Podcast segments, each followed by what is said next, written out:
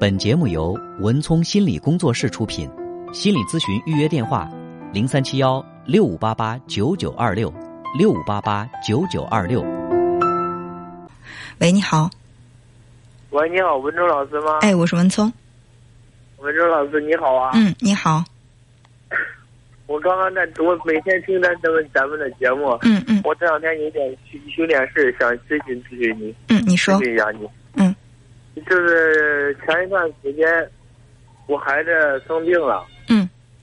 生病了，得了个肺炎。嗯。得了肺炎，到了咱们卫辉医专这儿。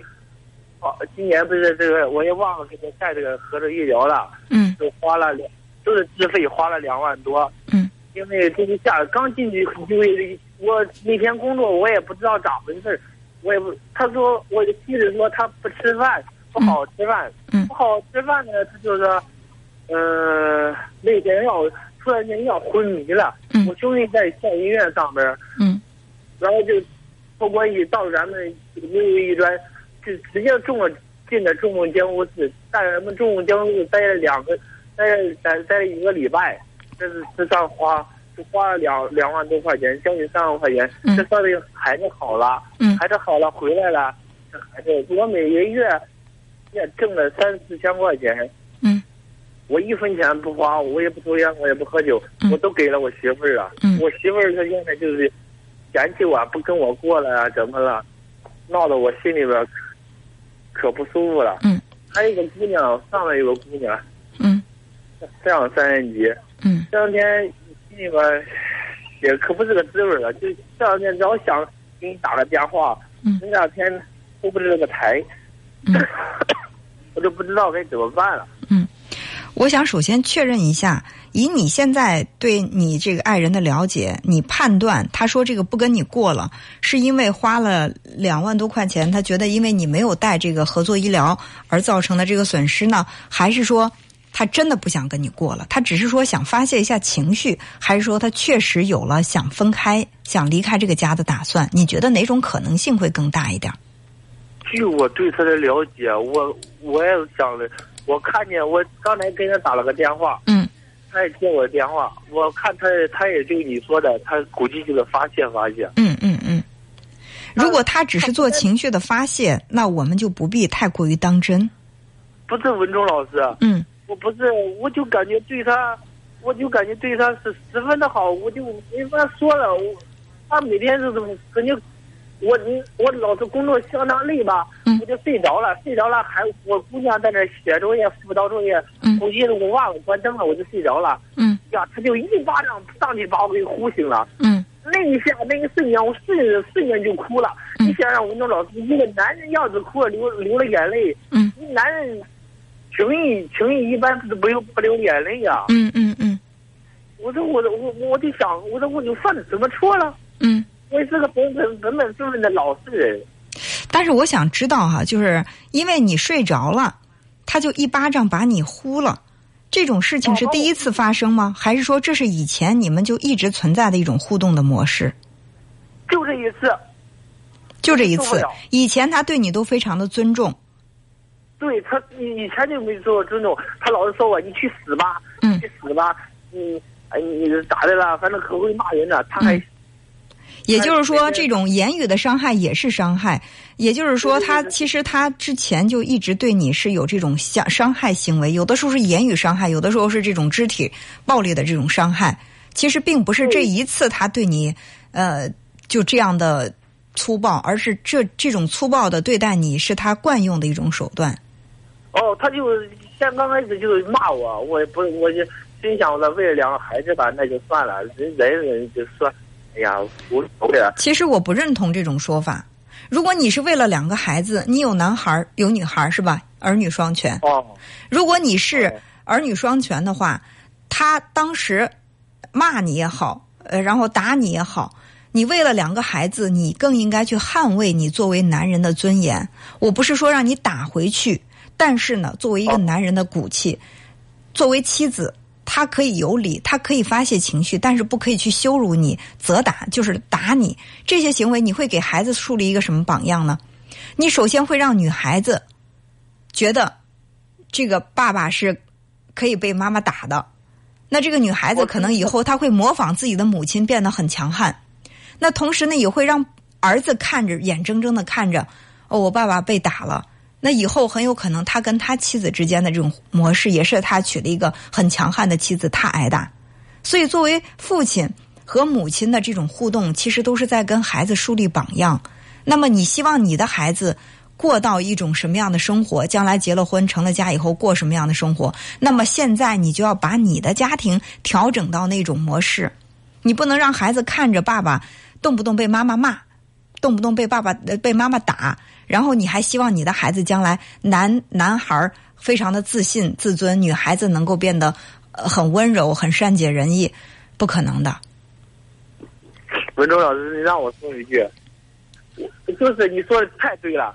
现在我这个姑娘像上了三年级了，她那个规矩啊，她那个模式就是，她妈妈说一句啥，她就她姑娘就跟着她妈妈说一句啥。嗯。他们我这个姑娘就跟我跟跟我的媳妇儿就就就很相似，他就不听我的话，我老是让他写作业写作业。嗯，他都我我以前在节目当中说过，我说孩子对待父母的态度，其实就是父母之间、夫妻之间相互对待的这种模式的重复。你比如说，在上一周的时候，有一个女有一个女士打电话说：“哎呀，她孩子逼迫让她下着大雨打着伞出去买零食，不买就不愿意，就撒泼打滚不愿意。”那我就说：“我说你的丈夫一定不懂得尊重你。”她说：“为什么？”我说：“因为孩子对你的不尊重，孩子对母亲的这个不尊重是跟谁学的呢？是跟他爸爸学的。那同样的，你的女儿眼看着她母亲对你就是那样的呼来喝去，她当然也对你的这个话把你的话不当回事儿。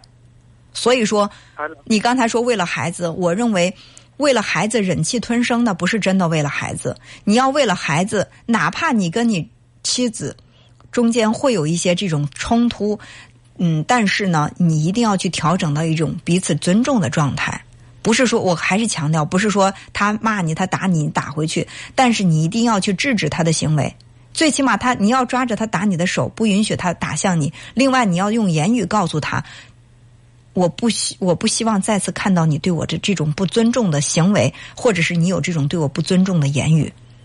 这是你才哦真正是为了孩子。明白了。人和人之间的相处模式是成对儿的，这个我多次在节目当中说现出现一个施暴者，就是暴力去打别人的人，那一定他的伴侣是一个受虐者，习惯性的受虐者，一个强烈的控制者，那么他对应的一定是一个习惯被控制的人。所以你不能说我被虐待，我被控制怎么办？是因为我碰到了一个强悍的媳妇儿，而是你也在用你的姿态去放纵他对你的控制和虐待。当你能够去严厉的制止他对你的伤害和不尊重的时候，他也会调整他对你的模式。这叫做夫妻之间的关系是成对出现的。啊，他就那一巴掌把我打的呀，我哭了，我就把他心，我的心太。你想想啊，一个男子汉被张呃被妻子打了巴掌，然后他当时就哭了。如果你的孩子现在就站在你的面前看着这一幕的时候，你说孩子啊，儿子啊，你长大以后你可不能像爸爸这样窝囊，你得去挺直腰杆，做一个顶天立地的男子汉。你觉得儿子有这个力量吗？我觉得他够呛，没有这个力量。对因为你妈妈是，我知道你曾经说过，父母就是孩子第一个老师。对，所以说呢，你要用你的行为让你的妻子意识到，她可以有情绪，你也可以包容她的情绪，但是她不可以因为有情绪而对你肆意的去羞辱、伤害，这是底线，好吧？哦，嗯我说老师，我还请教你一下，就问还有一件事，考还有一件事，他考个驾照，我心想他，姑娘在城里上学嘞，我们是农村的，正好在县城里面上学，我说，我你考了驾照了，我咱买个车吧，我说哎。他他他哥哥他哥哥给他给他打听了一个这个二手车，就是咱们大底的二手车，村里的二手车，花了一万块钱，我说买就买下吧。哎，他给我打电话说，我前一天说我说咱们去看看这个车吧，咱买什么东西都得看看吧，是不是？他说、不去，他说不去，那我说不去就不去吧，我也没有发火，是不是？嗯我就正常上班，下班了，我下班呢，我就下班了，我下班呢，他给我打电话，他说你过来看看这个车吧。那我刚开始我我想的高高兴兴的，我骑着摩托车去吧，去看看吧。我这个还没试下摩托车呢，当着他妈妈的面，他妈妈的面，在那卖车子的面，他就说我，你好事，你过来看吧。嗯。当时我就我都急了，我就火了，我压着看他妈妈的面在跟儿，我没有发火，我说你看吧，你相中你就买了就算了，你你看你开的吧，也不是我开的，我我没驾照，我也不会考车。嗯。我其实我就是关心孩子和他，其实你你们冬天你们冬天就是冬天要是开个车，压路上走过来走过去，不骑电动车，开个车直接暖和，我无所谓，我一切为了都是为了他们，他就是。我我当着他们认真，我一个人，我文忠老师，我也跟你说，一个正男子汉，我也有尊严呀。你在面子，在你们承认人的面前，你也得给我点面子吧。嗯，他觉得给不给你面子都无所谓呀，因为你不在乎这个，或者说你不敢表现出来你在乎。所以你要想让他在乎你，你就把你对他对这个事情的这种在乎表现出来。不要让他觉得我不管怎么对你，你都没问题，你都能受得了。还是刚才我说的，关系是成对儿出现的。他对你的不尊重，是因为你给了他不尊重你的权利。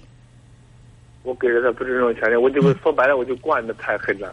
那也可以这么理解吧，通俗的讲就是这样的。你对他可以爱，可以是没有条件，但是你对他的爱一定是有底线的。底线是什么？就是对你的尊重，最起码的尊重是底线。如果说没有尊重的话，所有的爱都是空谈，好吧？哦，明白了。哎，好，那就这样，再见。本节目由文聪心理工作室出品，心理咨询预约电话：零三七幺六五八八九九二六六五八八九九二六。